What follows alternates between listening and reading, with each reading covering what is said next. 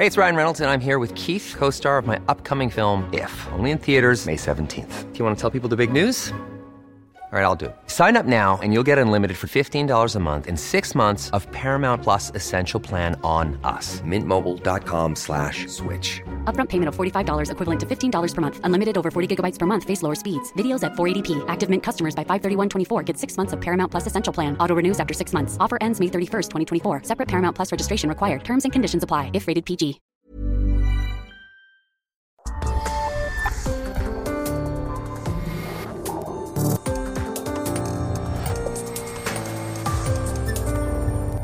República H, con Alejandro Cacho.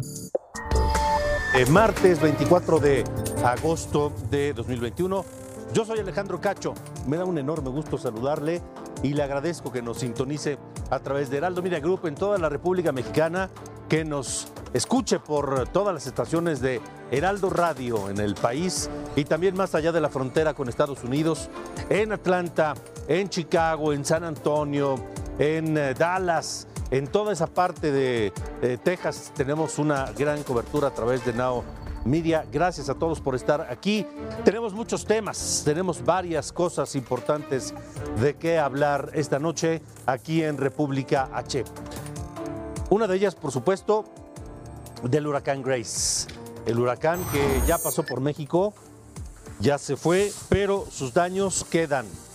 Analizaremos cuál es la situación en Veracruz y en Puebla. También le diremos cómo se puede ayudar a los afectados, principalmente en Veracruz. Hay comunidades desesperadas, incomunicadas, sin energía eléctrica, sin eh, comunicación telefónica, sin, eh, con caminos bloqueados e incluso donde ya empiezan a escasear los alimentos. A esas localidades veracruzanas no ha llegado hasta este momento a 72 horas del paso del golpe de Grace, no ha llegado una sola autoridad a preguntarles qué necesitan o cómo están. El presidente López Obrador estuvo hoy en Veracruz, pero solo hizo un recorrido por aire. Estaremos hablando detalladamente de el golpe de Grace en Veracruz y en Puebla. También estaremos hablando de Cuernavaca, la ciudad de la eterna primavera, esa bella, ese bello refugio tradicional de pues los chilangos que cada fin de semana llenan sus calles, sus colonias, sus negocios, sus restaurantes. Allá habrá un nuevo gobierno y cuáles son los retos que enfrentará José Luis Uriostegui, el presidente municipal electo de Cuernavaca una vez que asume el cargo. Por ejemplo, ahorita tienen un grave problema en dos sentidos. Es el mismo origen, pero provoca dos situaciones complicadas.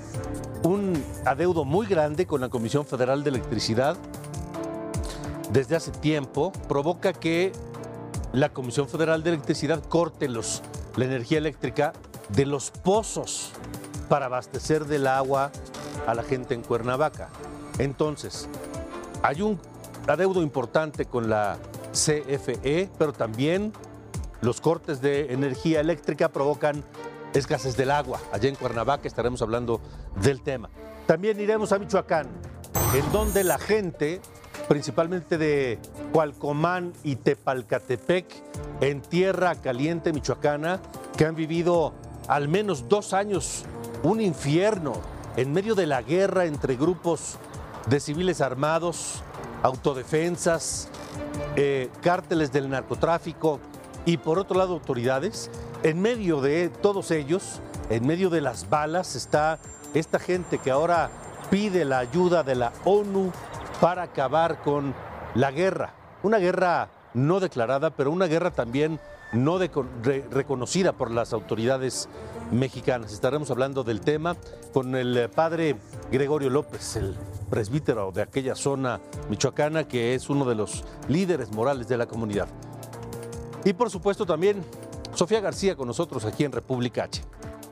Hola Alejandro, me da mucho gusto saludarte este martes, no, miércoles ya, ya se me está haciendo un poquito más larga la, la semana. Em, bueno, hoy te vamos a platicar a propósito de Veracruz y la situación que está pasando allá todos los veracruzanos. Hablamos para República H con el senador Julen Rementería, que es justamente el coordinador parlamentario del PAN allá en, en el Senado, y él, que es de allá de Veracruz, nos explica realmente qué es lo que está pasando, por qué está tan lastimado este estado. Hablamos de él, de este tema, entre otros más, pero bueno, más adelante aquí la entrevista en exclusiva para República H. Bueno, pues ya veremos qué nos tiene que decir Julen Rementería, que de una vez se lo digo, pues es eh, uno de los aspirantes a la candidatura para ese estado, la gobernatura de Veracruz. Vamos precisamente con los damnificados, porque aquí lo que importa es toda esa gente, miles de personas que resintieron el golpe de Grace y que hasta el día de hoy, a tres días del embate del huracán categoría 3, no han recibido absolutamente ninguna ayuda del gobierno. Hoy no saben cuál será su suerte. El presidente López Obrador fue a Veracruz, pero fue porque ya tenía programado un viaje para estar en Córdoba, Veracruz, y conmemorar un aniversario de los tratados de Córdoba. Y solamente hizo un recorrido por aire allá. Pero mire, el reporte completo lo tiene mi compañero eh, corresponsal de Heraldo Media Group allá en Veracruz. Juan David Castilla, te saludo. Gracias por estar nuevamente en República H. Noches, Alejandro. Te saludo con mucho gusto también a toda la gente que nos ve, nos escucha. Así es, eh, Alejandro, son más de 55 mil personas eh, afectadas en esta entidad. Eso se calcula hasta este momento. Además, hay afectaciones en 90 de los 212 municipios de esta entidad. Se está ampliando la declaratoria de emergencia ahora para 58 municipios, principalmente de la zona norte del estado. Como lo mencionábamos ayer, Costa Rica, Tuxpan, Nautla, Tecolutla, Tihuatlán, Osquiwi, toda esta zona donde ingresó este huracán Grace y que pues estuvo generando bastantes lluvias muy fuertes, vientos también muy fuertes, rachas de hasta 225 kilómetros por hora, que generaron pues inundaciones, desbordamiento de ríos y como bien lo mencionabas, pues lamentablemente hay muchas poblaciones que continúan incomunicadas, Alejandro, también hay muchas zonas que no han podido acceder alimentos, eh, ropa, siguen pues en sus viviendas lamentablemente, ni siquiera han sido trasladadas algunos refugios temporales porque lamentablemente no todas las carreteras pues, han sido ya este, habilitadas. Y pues también otro dato importante, Alejandro, es que más de 3.000 escuelas, en su mayoría de la zona norte del estado, no podrán regresar a clases presenciales el próximo lunes 30 de agosto. Esto por los daños que registraron a causa de este huracán. Se trata de un total de 3.017 planteles educativos que resultaron afectados de manera severa debido a las fuertes lluvias y rachas de viento que ha ocasionado este meteoro en la entidad durante el fin de semana. También decirte que se han contabilizado 142 escuelas que han sido saqueadas y robadas durante el confinamiento por el COVID-19 y que tampoco se encuentran en condiciones para el regreso a clases presenciales. También mencionarte que sí es cierto, estuvo el presidente Está en este momento en Jalapa el presidente Andrés Manuel López Obrador. No se no recorrió las zonas de los eslaves donde lamentablemente hubo pérdidas humanas aquí en la capital del estado. Eso era lo que se esperaba. Sin embargo, eh, llegó a Museo Canal donde se reunirá con el gobernador Claudio García Jiménez y otros funcionarios, tanto federales como estatales, pero eh, todo esto a puerta cerrada, Alejandro. Eh, ya el día de mañana se llevará a cabo una conferencia, la conferencia mañanera, y ahí se informará acerca de los planes que tienen para pues inyectarle recursos a esta entidad que se ha visto bastante golpeada por este huracán Grace, Alejandro. O sea, cuatro días pasarán antes de que las autoridades allá en Veracruz digan qué van a hacer para ayudar a la gente que desde hace cuatro días perdió su casa, sus cultivos, su ropa, sus muebles y no tiene dónde dormir o qué comer. Cuatro días van a pasar hasta mañana antes de que la autoridad diga qué piensa hacer. ¿Es así, Juan David? Sí, Alejandro, lamentablemente así está la situación. Fíjate que ahorita que mencionas todo esto, eh, hace unas horas nos enteramos de que hay bloqueos carreteros por parte de algunos damnificados en la zona de Poza Rica, porque ya van tantas, tantas horas sin recibir ayuda, incluso muchas casas todavía no tienen energía eléctrica, ¿no? Se hablaba de que ya quedaría restablecido el 100% este día, Sí. pero no ha sido así, ni siquiera el servicio de energía eléctrica. Juan David, dime una cosa. Se supone que hoy a las 5 de la tarde el presidente López Obrador iba a anunciar cuál, se- cuál es o cuál será el plan de asistencia a los damnificados en Veracruz. ¿Qué pasó? Todavía no lo dan a conocer, están en una reunión en el Museo Caná en este momento.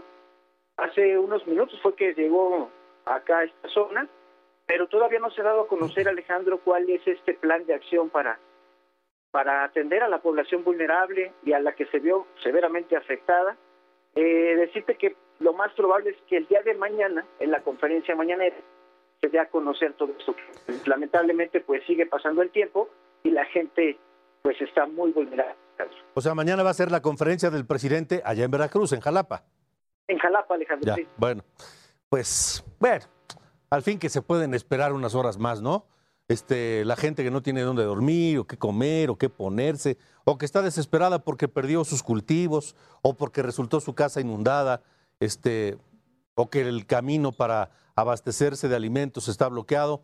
Total, un día más, ¿qué más da, no? Ay, bueno, gracias, Juan David, estaremos atentos. Te mando un abrazo, Alejandro. Buenas noches. Igualmente, gracias. Bueno, pues, eh, híjole, ¿qué le digo? Eso es lo que está pasando en Veracruz, la zona duramente golpeada por el huracán Grace. Pero no solamente Veracruz, en Puebla se confirmaron dos defunciones más. Las autoridades ahí sí parece que hicieron un recorrido por algunos municipios afectados, pero vamos contigo, Claudia Espinosa, compañera corresponsal allá en, en Puebla. ¿Cuál es el reporte esta noche? Hola Alejandro, buenas noches a ti y a todo el auditorio del Heraldo Media Group. Pues sí, se tiene ya un recuento, son eh, dos personas más del municipio de Olimpia que se suman lamentablemente a las otras tres que se habían reportado en la entidad y que perdieron la vida a causa pues del paso del huracán Grace. Déjame comentarte que aquí ya se tiene un avance del censo, son eh, 20 mil viviendas de 28 municipios las que se tienen, bueno, con daños hasta este momento. Todavía se está haciendo el recuento de parte de la Secretaría de Gobernación en el estado de cuál la gravedad, pero algunas ya se sabe fueron pérdida total. También se tiene el cálculo de 34 municipios, más de 315 mil personas en las cuales el servicio de energía eléctrica y de telefonía todavía no se restablece porque la eh, lluvia pues se llevó prácticamente todos los cableados y se está recomponiendo. La Secretaría de Infraestructura en el estado ha llevado esta tarde todavía más maquinaria para poder reabrir al menos 10 caminos que en la zona de El Osochitlán y de Tlahuilotepec permanecían todavía cerrados al tránsito vehicular.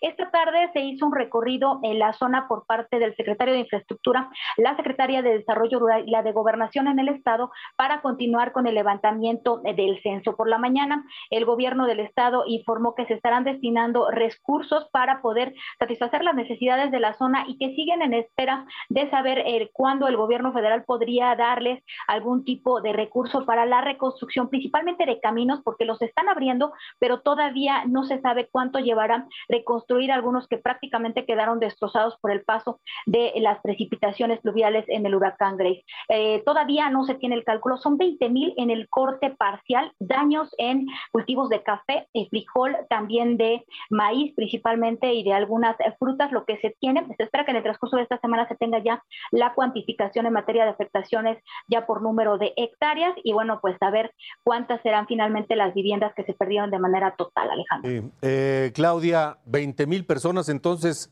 se calcula resultaron damnificadas.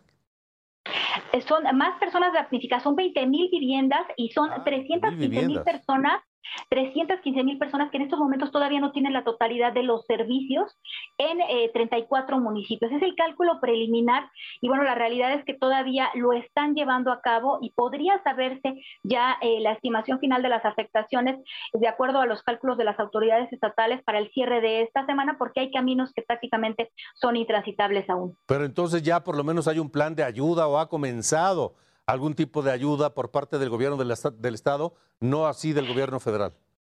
Así es, es correcto. Se dispusieron desde el fin de semana alrededor de 30 albergues. Hay todavía 11 familias de Jicotepec de Juárez en algunos de ellos y también eh, se llevaron algunas despensas y sobre todo pues estos techos de láminas. Se está realizando eh, la labor. Eh, son recursos del gobierno del estado hasta el momento los que se están pues aplicando. Inclusive también la maquinaria pues es en su totalidad de la Secretaría de Infraestructura Estatal, Alejandra. De acuerdo, muy bien. Claudio Espinosa, estaremos atentos. Gracias por la información allá en Puebla. Y el gobierno de la Ciudad de México instaló centros de acopio para ayudar a la población, tanto de Veracruz como de Puebla, principalmente de Veracruz, afectada por Grace. Se instalaron en la explanada de las 16 alcaldías. Se reciben, por supuesto, alimentos, medicinas, productos de higiene personal y otras cosas. Por ejemplo, son importantes, hay cosas en las que no pensamos. De pronto decimos, bueno, vamos a llevar latas de atún, por decir algo pero no hay abrelatas, por ejemplo. Hay que llevar abrelatas, hay que llevar insumos para limpieza, escobas, trapeadores, jergas, eh, franelas, cubetas, etc. Mire, se, requiere agua embotellada, le decía, alimentos enlatados y no procesados, artículos para primeros auxilios, productos de higiene personal, de limpieza, ropa, zapatos en buen estado, cobertores, colchonetas, todo eso se está recibiendo en estos centros de acopio en las 16 alcaldías de la Ciudad de México. Y le hablaba que eh, Cuernavaca, cambiemos de tema, porque le hablaba que Cuernavaca tiene una deuda millonaria con, la Comisión Federal de Electricidad.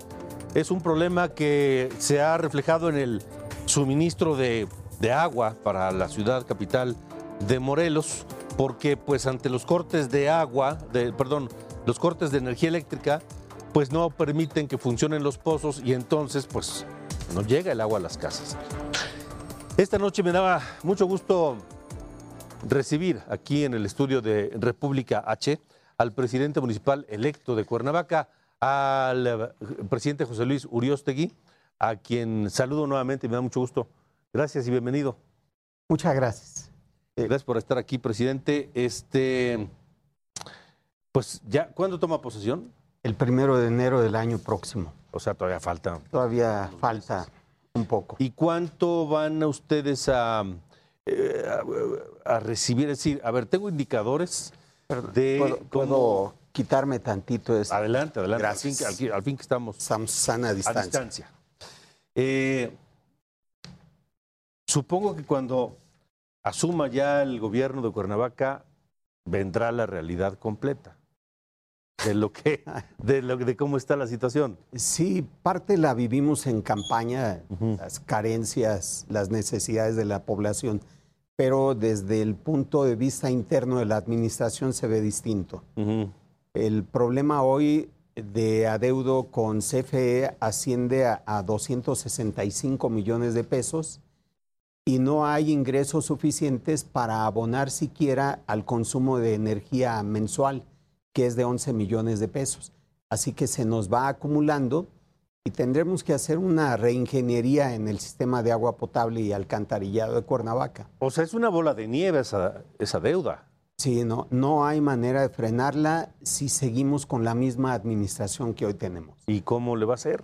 Bueno, primero, eh, la parte técnica es eh, meter bombas de alta eficiencia y menor consumo eléctrico pero requerimos un convenio con Comisión Federal de Electricidad que nos permita abonarle a la deuda histórico y propiciar que haya mayores ingresos para el día a día. A ver, ese adeudo de 200, ¿qué? 65 millones. ¿Ese adeudo es principalmente por las bombas de agua? Sí. ¿O por toda la ciudad? Tenemos, no, tenemos 120 pozos de agua. Ajá. Y cada pozo funciona con bomba con energía eléctrica. Así que eh, se requieren 11 millones de pesos para hacer funcionar la totalidad de los pozos. Al mes. Al mes.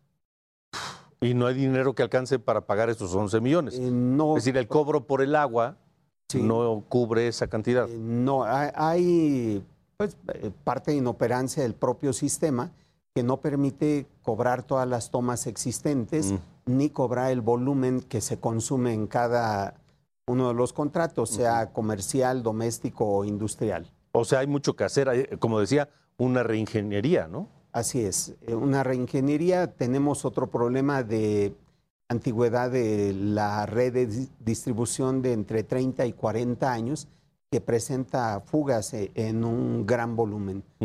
¿Qué porcentaje más o menos se fuga? El 50% aproximadamente. Híjole, es mucho. Y es mucho, eh, se vuelve a, a permear en algunos casos, se filtra al subsuelo, pero en otros va a la superficie, daña el pavimento y cuando llega a repararlo se dejan agujeros. Vamos, eh, es un problema tras otro, como puede usted ver. Este, híjole, qué complejidad. Debe ser, debe ser complejo en una ciudad donde además este, los, el, el tema de la seguridad es uno de los principales. Es la principal preocupación de la gente en Cuernavaca. Va aparejado con la falta de agua potable. Eh, la inseguridad ha venido incrementándose en los últimos meses. Ha habido homicidios eh, en vías principales de la ciudad, robo de vehículos, eh, el cobro de, de piso, que es una extorsión, y pues falta de presencia policial en la mayor parte de las colonias. Eh, ese creo que es el punto álgido hoy porque ha hecho que la gente deje de visitar Cuernavaca. No, no tenemos turismo, se ha frenado la economía y con eso se propician otros problemas. Por ejemplo, eh, en estos números que tengo aquí, este, veo que la inseguridad ha ido bajando, no de manera muy pronunciada. Por ejemplo, veo que en 2015 hubo 199 homicidios y en este 2021 van 143 hasta ahorita. Eh, en el tema de la extorsión, pues también hay una disminución, aunque hay que decir que en 2021 apenas va a la mitad. Así es. ¿no? Sí. Llevamos la mitad del año. Sí. Y, si, y si en 2015 hubo 37 y ahorita la mitad de 2021 hay 14, Estamos en, el rango. más o menos. Este, hay, e- ¿Eso cómo lo va a enfrentar? ¿Con más elementos, con más equipamiento? ¿Cómo lo va a hacer? Ho- Hoy tenemos un tema de control de la policía municipal que tiene el gobierno del estado a través de un convenio de mando coordinado y hace que la policía municipal obedezca órdenes del estado y no eh, se implementen operativos municipales ni se establezcan programas de prevención integral. Así que lo primero que tenemos que hacer es recuperar la policía e implementar pues, los operativos y la redistribución geográfica que Cuernavaca amerita, porque la topografía no permite una circulación en línea recta. Así que las curvas, el buscar puentes nos obliga a consumir tiempo muy valioso en las llamadas de auxilio. Así que la redistribución de la policía, contratar más policías, tener equipamiento actualizado, nos puede ayudar a una prevención a través de la disuasión. Ya está trabajando en eso, supongo. Ya estamos trabajando en estos programas. Vamos a involucrar a la población para que la seguridad parta de la ciudadanía también. Ahora, ya, ya, ya habló con el gobernador Cuauhtémoc Blanco sobre la posibilidad de que la policía regrese al control municipal. Ya, ya lo hablamos, tiene muy claro el esquema. Platiqué con el gobernador, con el secretario de gobierno y el comisionado de seguridad. Saben que el cabildo entrante ha acordado previamente esto y eh, no están en ánimo de mantenernos bajo el esquema de mando coordinado, sino que cada municipio asuma libremente su responsabilidad de prevención. Ujú. Ese, es- ese va a ser todo un tema y un desafío, el de la seguridad para Cuernavaca, porque es, es la seguridad de la gente que vive en Cuernavaca y de la gente que visita cada fin de semana Cuernavaca, ¿no? Sí, eh, es un desafío enorme. Sin embargo, hay mucha gente interesada en participar desde apropiarnos de la ciudad, hacer que las calles vuelvan a ser ocupadas por la población y no por los delincuentes, y generando otro tipo de programas desde eh, el empleo, el deporte, la cultura, la recreación, que son fundamentales para el fortalecimiento de los lazos comunitarios. Tengo otros números aquí, por ejemplo, el rezago social, Sí. eh, la pobreza extrema. ha, ha crecido en este último ¿Le parece, presidente? Estamos platicando con el presidente municipal electo de Cuernavaca, José Luis Uriostegui, que está aquí en el, en el estudio de República H. ¿Le parece? Déjeme hacer una pausa. Claro. Y me. Por supuesto. ¿Me acepta preguntas de esto? Vamos a una pausa, estamos en República H. Antes de irnos rápido, le cuento que Mel Gibson, el actor, estuvo en Tijuana, en Baja California. Se reunió con la gobernadora Marina del Pilar, lo llevaron a un lugar emblemático a comer la famosa ensalada César que se creó ahí en Tijuana. ¿Y sabe usted por qué hoy la ensalada César se conoce en el planeta entero? Le vamos a comentar esto más adelante aquí en República H. Vamos a una pausa, continuamos.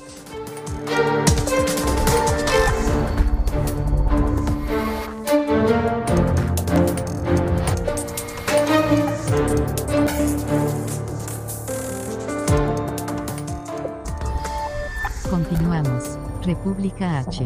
Con Alejandro Cacho. Regresamos. República H. Con Alejandro Cacho.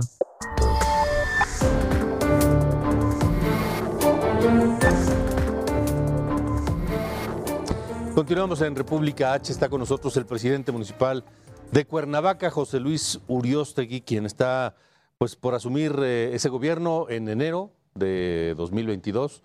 Faltan unos meses aún, pero ya este, están trabajando, ya hablamos del tema de la seguridad, hablamos del, del- complejo problema del abasto de agua eh, por la deuda con la Comisión Federal de Electricidad, eh, que lo platicábamos en el corte, en lugar de tener una tarifa preferencial para los pozos que abastecen de agua a la ciudad, pues al contrario, Se ha encarecido efectivamente. o sea, cobran una tarifa más cara, Así es.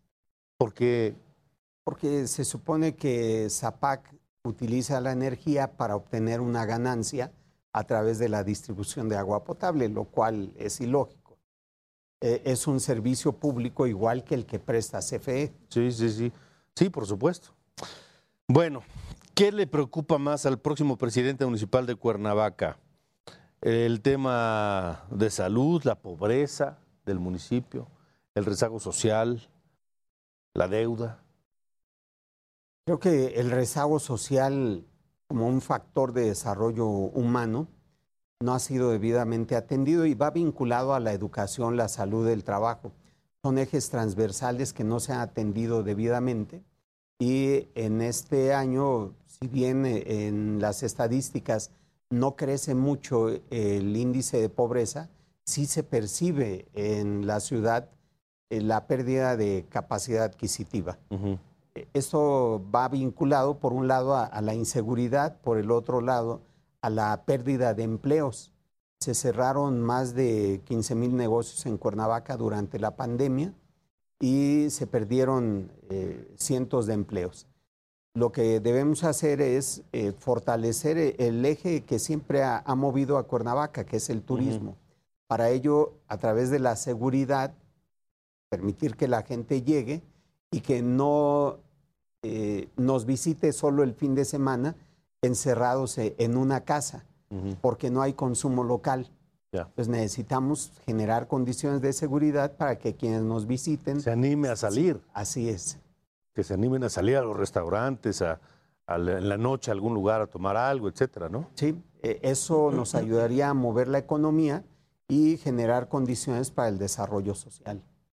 Em, el presupuesto del municipio, usted corrige, corríjame si estoy mal, 1.408 millones de pesos al año. Eh, es correcto, eh, este presupuesto se aprobó en el año 2019. Ujú. Junto con la ley de ingresos. En el año 20 y 21, el Congreso del Estado no aprobó la ley de ingresos y presupuesto de egresos Ujú.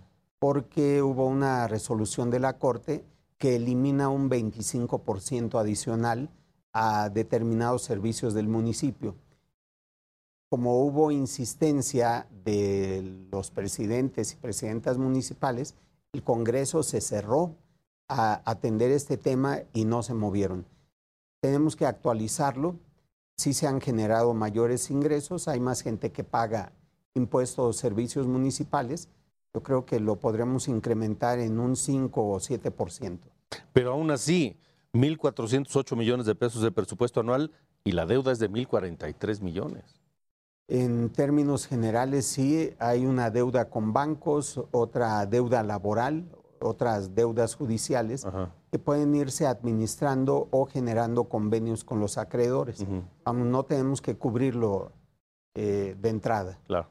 Pues eh, suerte. Aquí en República H vamos a seguir atentos a lo que ocurra en Cuernavaca, por supuesto, y en Morelos, y en contacto, si nos lo permite, para seguir abordando. Por supuesto, don Alejandro. Con ¿Eh? mucho gusto. Muchas gracias, presidente. Muchas gracias por, la oportunidad. Al contrario, gracias por venir aquí. Es el presidente municipal de Cuernavaca, presidente municipal electo de Cuernavaca, José Luis Uriostegui. Seguiremos platicando con él. Muchas gracias. Y vamos con Sofía García. Esto es República H. Gracias Alejandro. Mira, ya te comentaba al inicio de este espacio, el coordinador del PAN en el Senado, Julián Rementería, habló en exclusiva para República H. Veamos qué es lo que nos dijo este senador. Ya lo decías también, eh, aspira a la gubernatura de Veracruz y bueno, pues justamente conociendo este estado de donde es él, nos habla de lo que pasa en estos momentos con el paso de Grace en este estado. Veamos. Esto es República H. Gracias, senador Julen Rementería, coordinador de los panistas aquí en el Senado de la República, por estar con nosotros aquí en República H. Gracias. Al contrario, muchas gracias. Senador, usted conoce muy bien Veracruz porque es senador por el estado de Veracruz y la situación allá no está nada fácil, además del contexto de COVID y de la situación en la que nos se encuentra el estado de, de seguridad pues ahora arrasó Grace con el Estado y no hay fondos. Sí, lamentablemente es una situación que se dijo desde el principio. La respuesta de ellos fue, no, pues es que la Secretaría de Hacienda va a tener esos recursos y los va a poder utilizar para los mismos fines. Mentira. Mentira, porque al final el dinero que tiene la Secretaría de Hacienda tiene una normatividad que aplicar para poderlo dispersar el propósito del fideicomiso era precisamente, el Fonden específicamente, era poder tener el recurso para cuando vinieran las emergencias poderlo utilizar de manera inmediata. Bueno, es el día que no hay eh, comités de protección, eh, de, protección civil a nivel estatal no se han activado, no, se hay, no hay información, cuántos puentes se cayeron, cuántas carreteras se fueron, eh, en fin, cuántas personas hay damnificadas. Pareciera que no tienen idea de lo que realmente pasó o del tamaño de lo que pasó y eso preocupa mucho, ¿no? Porque ante la inexperiencia la ineptitud de este gobierno, pues por supuesto que a los veracruzanos nos preocupa mucho eso. Critican muchos, algunos, es que bueno, ¿y usted qué hace? Bueno, es que al que le toca hacer, el que tiene que hacer es el gobierno estatal, coordinado con su unidad de protección civil, con el gobierno federal que son los que tienen que son los primeros respondientes los que tienen que ir allí ¿no? están los municipios prácticamente ahogados no solamente me refiero en agua sino son en 25, problemas verdad sí que están pues con muchísimos problemas no solamente por las inundaciones, al final el agua irá desalojando, pero eso deja muchos inconvenientes eh, en vivienda, desde luego en posibles enfermedades, en epidemias, en falta de comida, en fin, todo un desastre. Y me parece que, bueno, evidentemente nadie podía haber evitado la llegada de Grace. Entonces lo que hay es que estar preparados para cuando venga una emergencia responder de la mejor manera posible. Evidentemente, Hubo imágenes de verdaderamente grotescas, sacando el agua a cubetazas sí, sí, de, las de, estaban... de, una escuela. Bueno, eso ya no se veía desde la época de la prehistoria. Me parece a mí que lo que estamos es hablando de un gobierno que pues habla mucho, hace poco y lo que hace, pues lo hace mal. Ahora, si bien no hay fondos en este momento como el Fonden para poder eh, justamente atender esta emergencia, ¿qué está pasando? Porque eh, se está agudizando la situación en Veracruz. Es correcto, en Veracruz es un estado en donde por su tamaño, por su complejidad orográfica, por la gran cantidad de municipios y poblaciones que tiene, pues debería de tener una inversión constante muy importante y no se tiene, no, ¿Dónde no se, se está invirtiendo? ¿En dónde no? Bueno, pues no se está invirtiendo prácticamente en carreteras, no se está invirtiendo desde luego en infraestructura, en generación de puentes. Hay algunas personas, conmigo se han comunicado personas de Misantra de manera recurrente pidiendo que se apoye algunos caminos y la respuesta siempre ha sido por parte de la Secretaría de Comunicaciones y Transportes, pues que no, que eso le toca al Estado. Y van al Estado y le dicen, no, es que esos fondos ya los tiene la Federación. Entonces es un peloteo de las responsabilidades que francamente pues lo que deja es al Estado casi en indefensión. No hay apoyos mm, para, ni siquiera para los agricultores, para los ganaderos. En fin, el Estado está Está, camina porque hay una inercia, porque la gente se levanta, va a su trabajo, hace lo que le toca hacer, pero no hay realmente una gestión del gobierno que se sienta en donde pues procure que las cosas vayan de mejor manera en todos los ámbitos. ¿Qué opina de la vaquita que están haciendo sus compañeros de Morena ante la falta del Fonden? Porque justamente ellos desaparecieron estos fondos. Populismo populismo. vamos a suponer que le entren todos, aunque donen todo su sueldo, el 100% de su sueldo de un año, no alcanza para lo que hay que hacer en Veracruz. Lo que hay que hacer es eh, tener las previsiones, contratar los seguros para desastres naturales que el Estado de Veracruz, estoy seguro que no lo tiene, y poder entonces atender estas emergencias. En realidad esto es, engañar a la gente, decir, oh, vamos entre todos a cooperarnos para resolver los problemas del Estado de Veracruz. Pues no es cierto, si eso fuera así, pues ya los hubiéramos resuelto los veracruzanos hace mucho, ¿no? Claro. Gracias, gracias, senador, por haber estado con nosotros. Senador Julen Rementería, coordinador de los panistas en el Senado. Gracias. Esto es República H. Así nos responde justamente Rulén, eh, Yulem Rementería en lo que, bueno, pues hicieron sus compañeros legisladores en esta vaquita, en donde ayer decían que iban a donar, y no solamente a Veracruz, sino también a Haití. Quieren donar parte de su sueldo para resolver la problemática que se está viviendo en esos lugares, en Haití y en Veracruz, pero Alejandro, también tú lo decías, esto no alcanza, pues además por eso hay fondos destinados para ese tipo de desastres naturales, hay recursos o había recursos etiquetados para ayudar a estas emergencias y hoy por hoy, bueno, pues desaparecieron. Así que bueno, hoy en exclusiva para República H, el coordinador de los senadores panistas con nosotros aquí en República H, Alejandro. Gracias, gracias, Sofía. Yo no sé si los señores diputados de Veracruz que quieren hacer su vaquita para solucionar el, problema de emergencia humanitaria que pasan los veracruzanos, no sé si provoca pena o ternura de los diputados de Morena en Veracruz, de verdad. No sé si me da pena o me dan ternura. Vamos a Campeche, inició el recuento de votos que ordenó el Tribunal Electoral del Poder Judicial de la Federación para la elección de gobernador. Guillermo Officer, te saludo allá en Campeche. Buenas noches.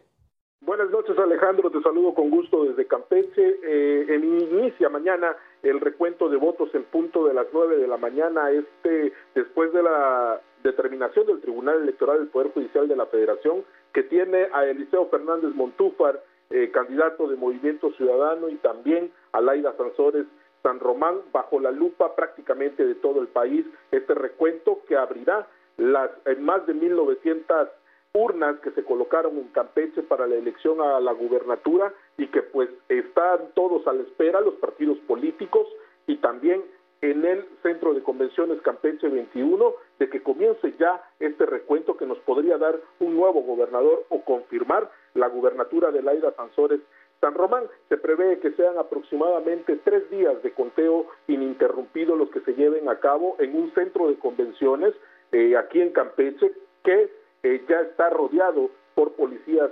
estatales, también hay presencia federal esto en cuestiones de seguridad y Laida Sansores, la candidata morenista, ha convocado a una marcha en la defensa del voto, lo que ellos llaman la defensa del voto, para eh, posarse a las afueras del centro de convenciones, será a las nueve de la mañana también en simultáneo cuando comiencen ya el conteo de votos, se llevará a cabo esta marcha que buscará evitar lo que ellos llaman que se reviertan los eh, el resultado que tiene Alaida Sansores San Román como gobernadora electa de momento aquí en Campeche. Muy bien, Guillermo, estaremos atentos a lo que ocurra. Gracias. Seguiremos informando, Alejandro. Hasta luego, buenas noches. En San Luis Potosí parece que hay diferencias entre el PRI y el PAN, porque el PAN califica a los priistas de traición.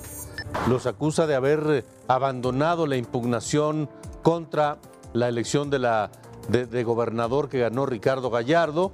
eh, porque pues el líder del PRI simplemente pues se bajó de esa impugnación. Y en San Luis Potosí, ya que hablamos de ahí, fueron localizados 138 migrantes guatemaltecos, entre ellos 74 menores de 18 años, estaban en una, en una bodega en Río Verde y ya fueron llevados a un albergue para ser atendidos. Y ya que hablamos de migrantes, le hemos hablado aquí en República H de la emergencia humanitaria, de la crisis humanitaria en la que se encuentra Tapachula, en Chiapas, en la frontera con eh, Guatemala. ¿Por qué? Porque no solamente son todos los centroamericanos que ingresan a México a través de esa frontera para trasladarse hacia el norte, todos los haitianos que han llegado a esa misma ciudad con la misma intención, sino que además los miles de migrantes centroamericanos que son deportados de los Estados Unidos y llegan en avión también a Tapachula. Esta es la historia. Yo te ayudo a comerlo. Y lo tratan como que Amigo, tratan peor que un perro. Tú a uno, no le pongo. Antonio y su pequeño hijo de 8 años son uno de los tantos centroamericanos que han sido deportados desde Estados Unidos hacia la frontera entre México y Guatemala. La aplicación del denominado Título 42 ha propiciado que cientos de migrantes guatemaltecos y hondureños sean enviados por el gobierno de Estados Unidos vía aérea a Tapachula, en el sur de Chiapas, y después trasladados en autobuses hacia el puerto fronterizo con Guatemala, donde son abandonados a su suerte. En las últimas dos semanas, un aproximado de 1.800 extranjeros han sido trasladados de esta manera, con la colaboración directa del Instituto Nacional de Migración y la Guardia Nacional, según información de activistas que han documentado la llegada de estos vuelos. El Heraldo de México intentó conversar con el comisionado del INAMI, Francisco Garduño Yáñez, quien visitó de manera extraña Tapachula, pero su respuesta en torno a estas deportaciones fue un absoluto silencio. Eh, por la expulsión de migrantes desde allá y subo la transportación hacia el, hacia el puerto de Talismán. ¿Qué nos puede comentar acerca de esto, señor? Buenas tardes, ¿cómo está? Señor, delegado, usted también El guatemalteco Heriberto López es otro claro ejemplo de la manera inhumana en que estas deportaciones se realizan. Está a la deriva, con su hija y sin un centavo en la frontera sur de México. ¿Qué vas a hacer ahora tú? ¿Cómo vas a regresar a tu casa? Que está lejos de aquí de la frontera. Ah, no, no. Ah, sí, sí, que sí. Eso es lo que me pone a pensar que no tengo un quetzal para, para llegar a la capital. Las autoridades mexicanas se enmudecen, mientras al pasar de los días, más y más migrantes siguen llegando al sur de Chiapas vía aérea y terrestre. Según el Centro de Dignificación Humana, en Tapachula habría varados unos 60 mil migrantes de distintas nacionalidades, pero la cifra podría quedarse corta, ya que de manera precipitada esto sigue aumentando al pasar de las horas y las deportaciones ya generan un embudo humano en la frontera sur. Para el Heraldo de México, José Torres Cancino, corresponsal en Chiapas. Ahora, mientras las autoridades mexicanas allá en Tapachula parece que ni ven ni escuchan, el gobierno guatemalteco está haciendo lo suyo. Volvemos contigo, José, José Eduardo Torres, allá en Tapachula, porque las autoridades de Guatemala ya se están movilizando ante lo que yo califico como al borde de una crisis humanitaria en aquella zona. Alejandro, buenas noches, qué gusto saludarte desde la frontera sur de México, justo en el municipio de Tapachula, donde ya cerca de las nueve de la noche un aguacero, torrencial aguacero está cayendo y justo en estos momentos el Instituto Nacional de Migración está realizando la deportación de cientos de migrantes centroamericanos desde el aeropuerto de esta ciudad hasta la franja fronteriza con Guatemala, por el puerto fronterizo Talismán. Esta situación, Alejandro Auditorio, se ha recrudecido en las últimas horas debido a que pues no hay una constancia y no hay una certeza en lo que está realizando el gobierno de Estados Unidos con el mexicano en esta deportación o expulsión bajo el título 42 hacia los primeros metros de territorio centroamericano. El gobierno de Guatemala este día, este martes, ha implementado ya un operativo militar del lado de Guatemala para contener a todos aquellos que quieran ingresar de manera irregular al país, según ha mencionado el mismo Ministerio de Gobernación de este país, y también se, señalar, Alejandro, que a estas horas de la noche, pues todo migrante que quiera dormir o permanecer en alguna de las calles, banquetas de la comunidad del Carmen, la primera que existe cruzando de México a Guatemala, pues simple y sencillamente no lo va a poder hacer debido a que los militares están evitando que esta situación incurra, ya que, como lo menciona el gobierno del presidente Alejandro Yamatei Falla, estamos en medio de una pandemia, de una crisis de sanidad y no se pueden permitir este tipo de acciones. El mismo gobierno guatemalteco ha solicitado a México una explicación en torno a estas deportaciones y en pláticas que hemos tenido en últimas semanas, en últimos días con el Departamento de Migración en Guatemala, pues nos han señalado que desconocen bajo qué circunstancias están haciendo estas deportaciones masivas. Hay que mencionar, Alejandro, y es muy importante precisar este dato, hoy los haitianos, que son la mayoría de los grupos que están aquí asentados en Tapachula junto con los hondureños, han protestado en las calles de Tapachula, han solicitado a la Comisión Mexicana de Ayuda a Refugiados una pronta resolución en torno a sus peticiones de refugio que hasta el cierre de julio suman 13.255. Si a esto le agregamos la población flotante de haitianos que todavía están pues varados en la frontera sur, según activistas, habría cerca de 20 mil haitianos únicamente en Tapachula, más los tantos de miles que hay de otras nacionalidades.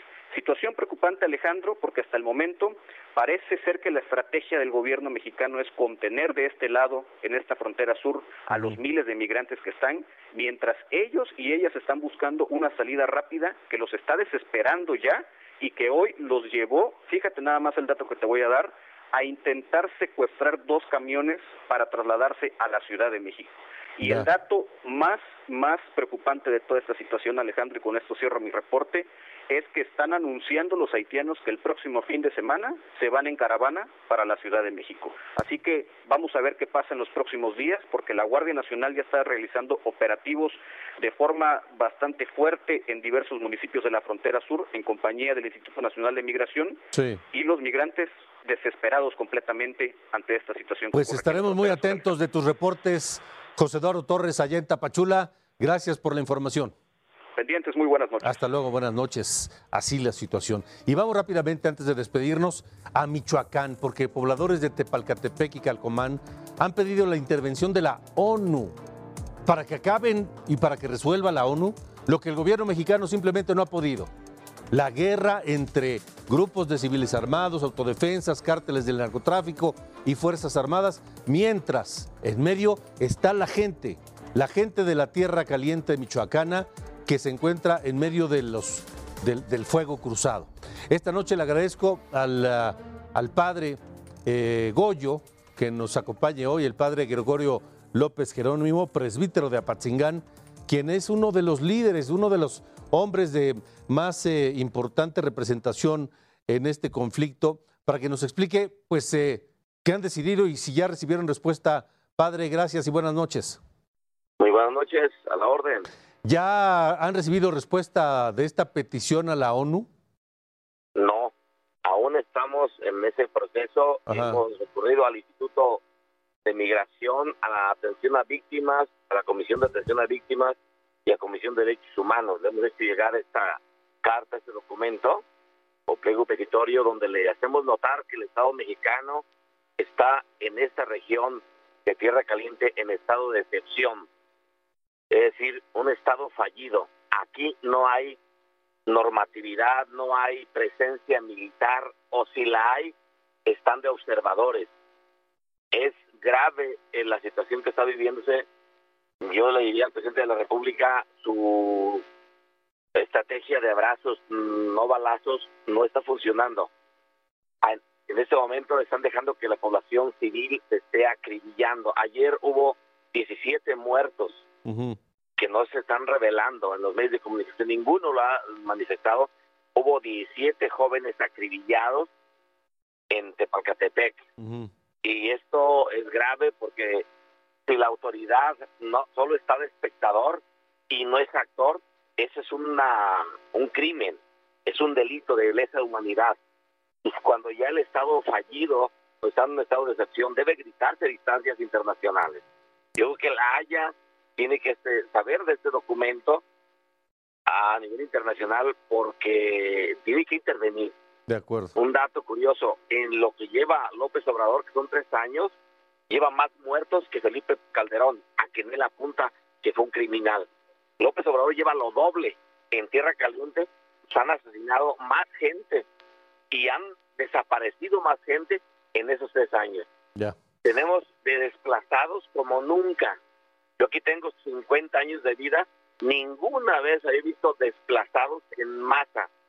En un solo día un pueblo de 5 mil gentes quedó sin nada. El aguaje, Sí. Eh, eh, Barranca Seca, Picuilucan, el aguacate, el eh, eh, eh, Pie- Peña Colorada. Pues padre, nosotros vamos a seguir atentos. Permítanos estar en contacto con usted para conocer si hay alguna respuesta en los próximos días a esta solicitud. ¿Cómo no? Estamos a la orden. Le agradezco mucho, padre. Dios, Dios lo bendiga. Igualmente, gracias. El padre Gregorio López Jerónimo, presbítero de Apatzingán en Michoacán, que ya lo escuchó usted. El Estado fallido en tierra caliente michoacana y que en los tres años de gobierno de, este, de esta administración de López Obrador llevan el doble de muertos y de desaparecidos que en los seis años de Felipe Calderón. Así llegamos al final de República H. Gracias por habernos acompañado. Recuerde que mañana tenemos una cita aquí en Heraldo Media Group, Heraldo Radio y por supuesto nos pueden seguir por el podcast de República H en todas las plataformas. Gracias y hasta la próxima.